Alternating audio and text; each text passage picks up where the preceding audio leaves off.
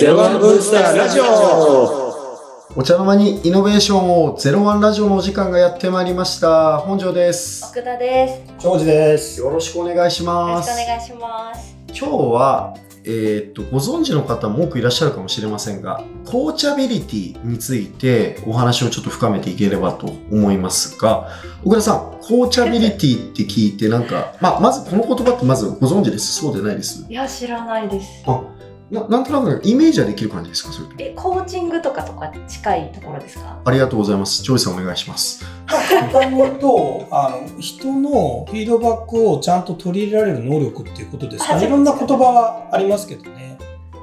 そうですね。なんか奥田さんにお聞きしたいんですけど、自分自身、あの全然あの、いいところでさらけ出してもらえればと思うんですが、はい。 coachability ある方かと思いますか、ない方かと思いますか？いや、経験がないのかなって自分で思ってます。なんか周りのその、まあこれ私多分コーチングで捉えてるんですけど、そのフィードバックできる人を見てると、多分私多分フィードバックできるほどのこう知見とか経験がないから、多分全然人に対してできてないと思います。あ、それで言うと、受ける能力？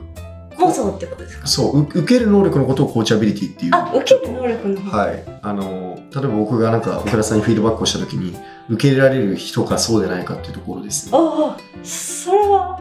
ある方かなと思ってますお。あれ？ちょっと何ですか、ジョージさん、その。いやいやいやいやいや、いやいや、そんなことない。コーチャビリティのね、コーチャビリティの奥田さんなんで。でもこの辺って、あの、まあ、持ってていいもの、悪いものって世の中いろいろあると思うんですけど、個人的には、持ってこう、ことに越したことはないなっていう感覚なんですけど、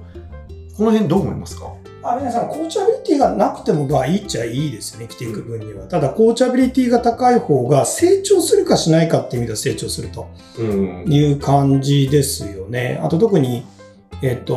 コーチャビリティは普通に例えばじゃあ A を B にしなさいぐらいならいいんだけど、結構自分にとってはめちゃくちゃ耳の痛いことを言われるので、それを聞く能力って、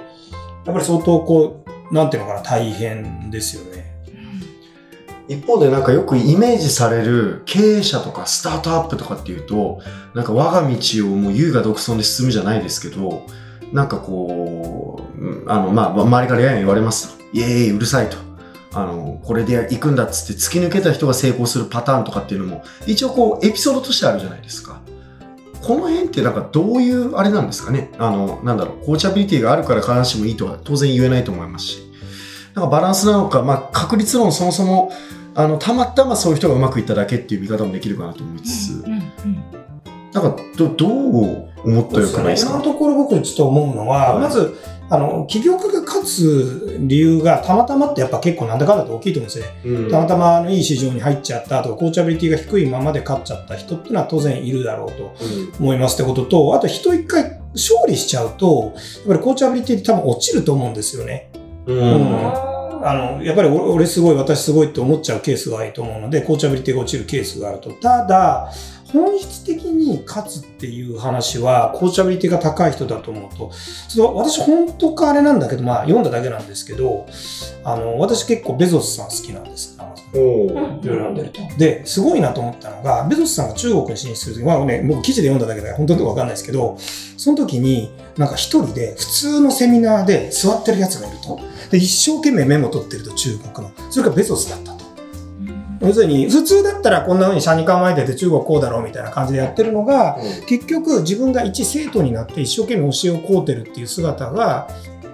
やっぱりすごいコーチャビリティなんだなというのが一つ。と同時に、あの、今の話の優位が独尊とか、それとちょっと違う話かなと思ってそれっていうのは、結局みんなが言うことっていうのは、それぞれの都合で喋ってくるので、えっと、例えば5個言われたうちの4個は意味ないよね。ただ1個は聞く気がするんですよ。うんうん。これが会社のために必要だ。ただ、各部門とか個人の利益ばっかり代表するような話がほとんどなわけですね。うん経営者って大体。なんだなんだみたいな。でその1個の会社のためになる意見は、あの、聞く可能性は高いし、逆に聞けないんだったら成長は止まるんじゃないですかね。ことでいくと、すごいこう手法論に落としちゃうと、まず聞くことは重要ですと。ただ同時に聞いたものを判別する。うんまあ、あるいは、まあ、系統的になんかここは聞かなくてもいいみたいなものをそもそも判別する力も必要になってくるってことですかね。あそうですね。だから、基本は聞くんだと思うんですけど、えっ、と、要するに意味があるものないもの選別って結果的にあの A と B と意見があったらどっちを取るかっていうのはこれジャッジの問題ですよね。あともう一つは重要なのが、あの、自分がよくジョハリの窓って言葉ってご存知かわかんないですけど、知ってますかね？わかんないです。あの、簡単に言うと、自分が知ってて他人も知ってるとか、他人からそう見えるんだけど自分はそう思ってないとか、あるいは自分も知らない他人も知らない窓っていうのがあって、はい。例えば奥田さん一つとっても、奥田さんは自分はこう思ってるけど他人からこう見える。だから自分から見えてない世界ってある。んでも奥田さんが、あの、仮にせっかちだとするじゃないですか。はいでも人はせっかちだと思ってると、奥田さんは思ってないみたいなんですね。例えば、例えば、こうやつ。はい、はい。とか、あるいは実はすごい、あの、孤独が好きなんだけど、人もそう思ってないし、自分もそう思ってないってやつ。という、こう自分で見えない枠っていうのがあって、問題はこの自分が、人が見えて、自分が思ってない時に刺された時に人間は、あの、認知的不協和っていうめちゃくちゃな抵抗を示すので、これに対するあのこう対応ができるかってかなり大きいですね。これ、コーチャビリティが高い人は、そのギャップフィードバックって言うんですけど、これが、あの、多分すんごい起こっちゃう。逆フィードバック。あ、ギャップ、ギャップ、ギャップ。ギャップ要するに、さっきの、えっと、自分はそう思ってないけど、人がそう思ってるもので、だから自分としては、だ分かりやすい例で言えば、見えてないものですよ。はい。なんかちょっと拒拒絶反応みたいな感じってことですよね。で、自分で、え、何言ってんのみたいな。え私そんなとこないんだけど、みたいなところで、全く意図されないフィードバックは、あの、すっごい起こる。一方でこのギャップフィードバックをすることもそうだし受ける機会って結構今今日の日本だとなかなかないなと。あの気使うじゃないですかやっぱ。なのであと別に例えばあのいや実際どっかあれとして別に奥田さんにそんなん言って嫌われることよりも、うんまあ言わ言わんとこう言わんと言わないでおこうみたいなあの人って多いのかなと思うんですけど、うんうんこの辺もうちょっとこうできるようになってくると本当にアンラーニングですよね。そうですね。そうすると組織、いわゆる心理的安全性が高い状態っていうのは、ギャップフィードバックができる状態なので、えっ、と、優しいんじゃないんですよね。さっき言ったこう気を使うっていうのは全然逆に言うと心理的な安全性がほぼすごくない状態であって、うんギャップフィードバックをすることによっても自分が攻撃対象にならないっていうのが心理的安全性なのなで成長がすごく高いという状態だからフィードバックができる組織は強いですよね。すごい思い当たる節があります。私もあの上司が厳しいんですけど、